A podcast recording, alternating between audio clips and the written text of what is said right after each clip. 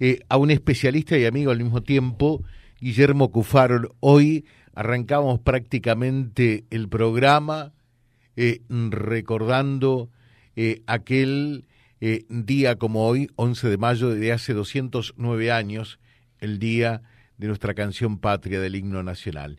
Guillermo es un especialista en ceremonial, está en línea. ¿Cómo te va, Guillermo? Buen día. Hola, José, ¿cómo estás? Amigo y compañero de, tantos años de la secundaria. Un gusto volver a encontrarme contigo y toda tu audiencia de Reconquista. Bueno, muchas gracias, eh, Guillermo. Contanos en realidad qué es lo que estamos recordando, memorando eh, en este día, en este 11 de mayo. A ver. Bueno, hoy estamos conmemorando eh, la fecha en la cual salió el decreto en el año 1813 donde se aprueba una composición musical que en ese momento se llamó Marcha Patriótica.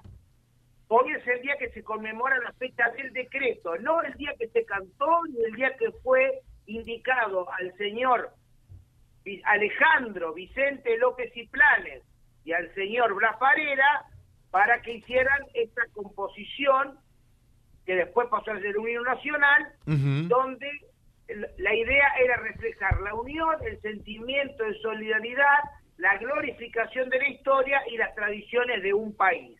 Así que es importante una mezcla de historia y un poco de las normas y costumbres del ceremonial ante uno de los cuatro símbolos nacionales que tenemos en el país. Claro.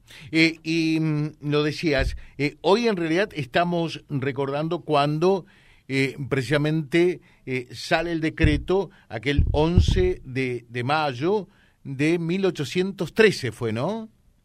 Correcto, correcto. El 22 de julio del 12, el triunvirato le indica a los que acabo de mencionar que se haga una composición musical sencilla, majestuosa e imponente. Esta era la característica que tenía que tener eh, esa composición musical para poder identificarnos en su momento de lo que era la corona española. Entonces estos señores hicieron esta composición y el 11 de mayo se aprobó esta eh, composición extensa que tenía casi 60 cuartetas con la música del que yo te dije del catalán, Las Parera, que bueno, cada cosa tiene su historia y no me quiero extender, así que prefiero que vos me preguntes. Pero y que quede claro que el 11 de mayo fue el día que se aprobó, el 14 de mayo del 13 se cantó en la casa de la señora María Josefa Petrona de Todos los Santos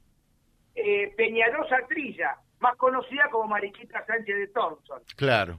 El, el 14 se cantó por primera vez, que fue un acto bastante rebelde, ubiquémonos en la época, y la señora era una señora caudalada de origen español, pero bueno, se animó a que se cantara ahí, y después esta, esta composición musical fue cambiando de nombre hasta el año 1847 que se llamó Himno Nacional Argentino y en el 1860 se, hizo, se hicieron algunos arreglos por el maestro Pedro Esnaola y después en el 1900 se redujo de las 60 cuartetas a la que cantamos hoy, que es la primera, la última y el coro.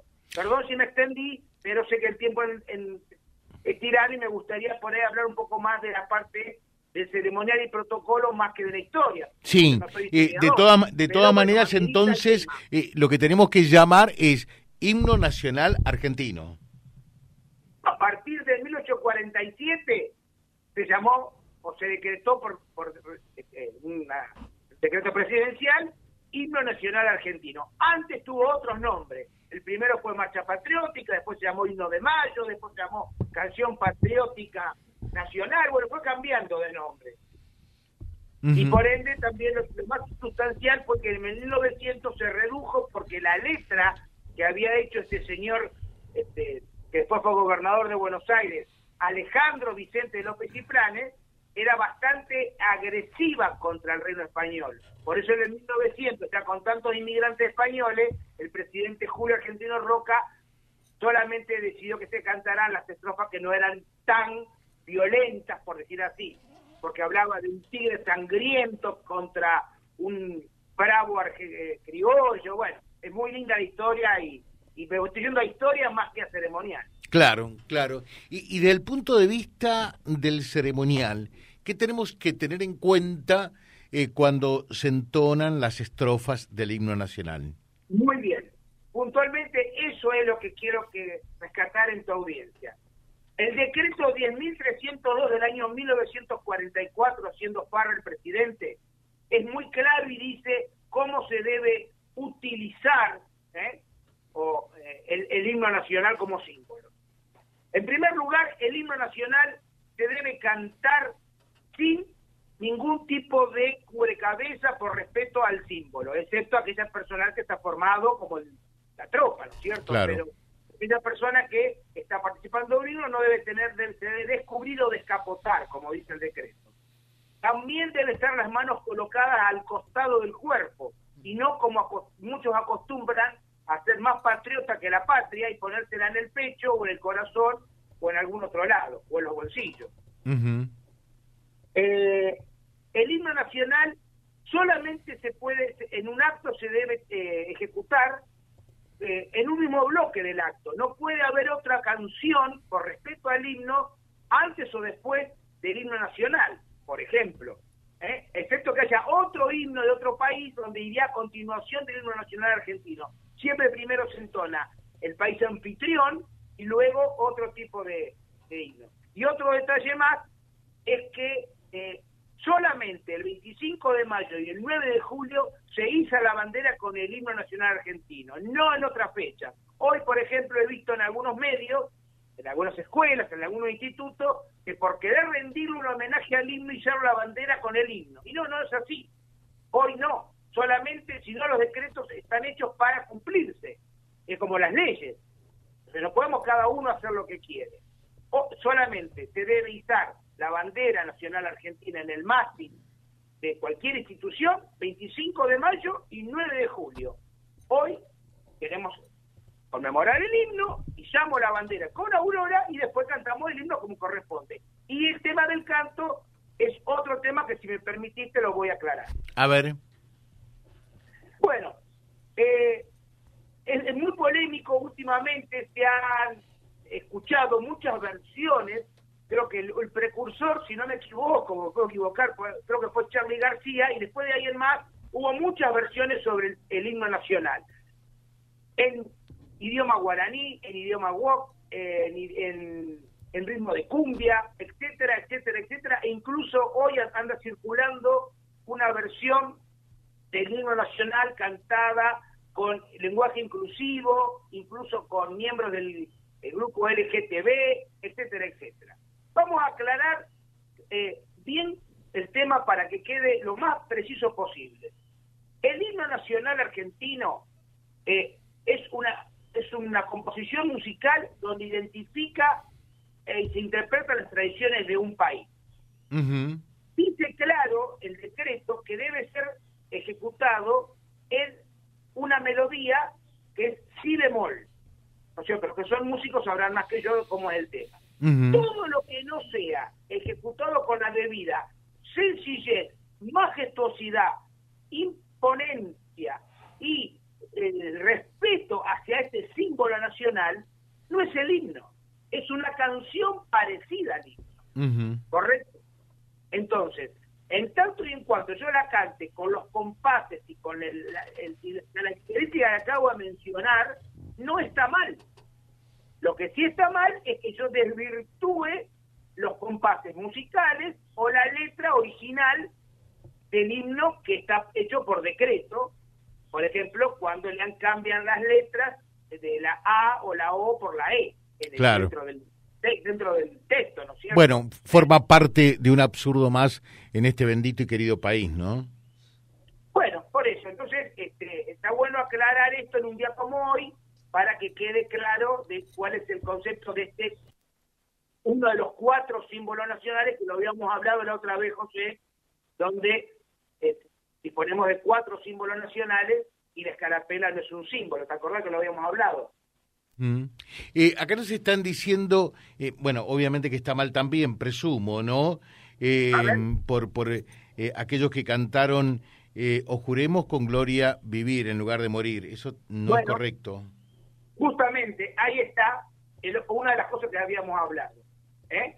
Eh, para eso hay un decreto presidencial. Si alguien quiere cambiar la letra del himno, como ciudadano tiene todo el derecho de presentar un proyecto de ley, será tratado en el Congreso como corresponde, y si el Congreso lo aprueba, se cambiará. Pero mientras tanto hay que respetar lo que está puesto. Otra cosa característica desde el punto de vista de luz y las costumbres es el famoso OOO, ¿no es cierto? ¿Eh? Cuando eh, se entonan, sobre todo las actividades deportivas. Te digo porque la asociación a la que pertenezco, que después me gustaría hacerte un comentario, la Asociación Interamericana de Ceremonial, eh, hemos evaluado esto y nuestro himno nacional argentino tiene una característica que los distingue de otros himnos del mundo, que tiene una introducción musical bastante extensa, de casi un minuto. Los otros himnos eh, automáticamente cuando empieza, empieza la letra. En el, en el prehimno no. Entonces ahí viene el famoso O, O, O.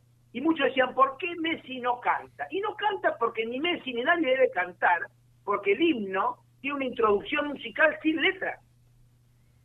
Entonces, ¿qué voy a cantar? No, pero tampoco tengo que decir oh, oh, oh. Debo escuchar el himno con la solemnidad y el respeto que corresponde y cuando llegue la parte de la letra, ahí sí cantarla. Ahí está. Por eso, a, raíz del el, himno originalmente, de acuerdo a los compases, según lo que me han dicho los expertos de música, son 3 minutos 40 segundos aproximadamente. Desde el punto de vista, por ejemplo, olímpico, eh, se tuvo que normar que el himno no puede durar más de un minuto. Entonces la AIC propuso un himno abreviado para casos olímpicos donde dura un minuto, donde hay una pequeña introducción musical y después está el coro. Eh, eso es un tema que lo vamos a ver en el congreso que vamos a hacer ahora acá en Rosario a fin de mayo, entre otras de, las, de los aspectos. Y otro punto más para cerrar un poquito estas características, yo sé que el tiempo en la radio es breve, es también dejar a tu audiencia el tema del aplauso. Muchos me preguntan si se aplaude no se aplaude con la bandera, como el tema de la bandera cuando entra y sale el himno. Claro que sí. El himno hay que aplaudirlo y sentirnos orgullosos del himno. Lo que ocurre que tenemos hemos cometido una mala costumbre de aplaudir cuando terminamos de cantar. Y el himno es letra y música. O sea que debemos aplaudir cuando termina la música. Si ustedes se ponen a, pensar, a escuchar el detalle, cuando terminamos de decir, lo juremos con gloria a morir, ahí la gente empieza a aplaudir. Y aplaude sobre el resto de la música. Y no es así. Hay que aplaudir cuando termine la parte musical. No sé si claro. Sí, perfecto, perfecto.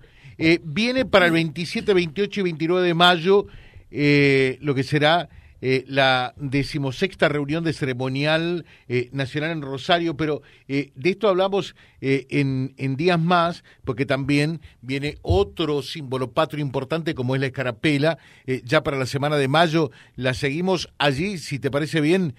muchas gracias, Guillermo, y que tengas un buen día. ¿eh? Bueno, José, cómo no. Entonces aguardo, así hablamos un poco sobre la escarapela, la también. de mayo y ese congreso 27 28 de mayo en Rosario con la presencia del Chono Nieto Gerardo Belgrano y del famoso orfebre Juan Carlos Pallarol. Pero la invitación está hecha para toda esta audiencia. Muchas gracias, ¿eh? Muchas gracias. en el Facebook a tu disposición. Desde ya un fuerte abrazo. Gracias, Guillermo. Guillermo Cufaro charlando con nosotros. Qué importante recordar esto también, ¿no? Muy importante. Por eso que le decíamos a ustedes cuando arrancábamos el programa, eh, realmente eh, que íbamos a compartir esto, porque son cosas eh, que no debemos dejar de pasar, de subrayar con, con, toda la profundidad necesaria, ¿no? Porque es el respeto que tenemos que tener por nuestros símbolos patrios www.vialibre.ar, nuestra página en la web, en Face, Instagram y YouTube. Vía Libre Reconquista. Vía Libre. Más y mejor comunicados.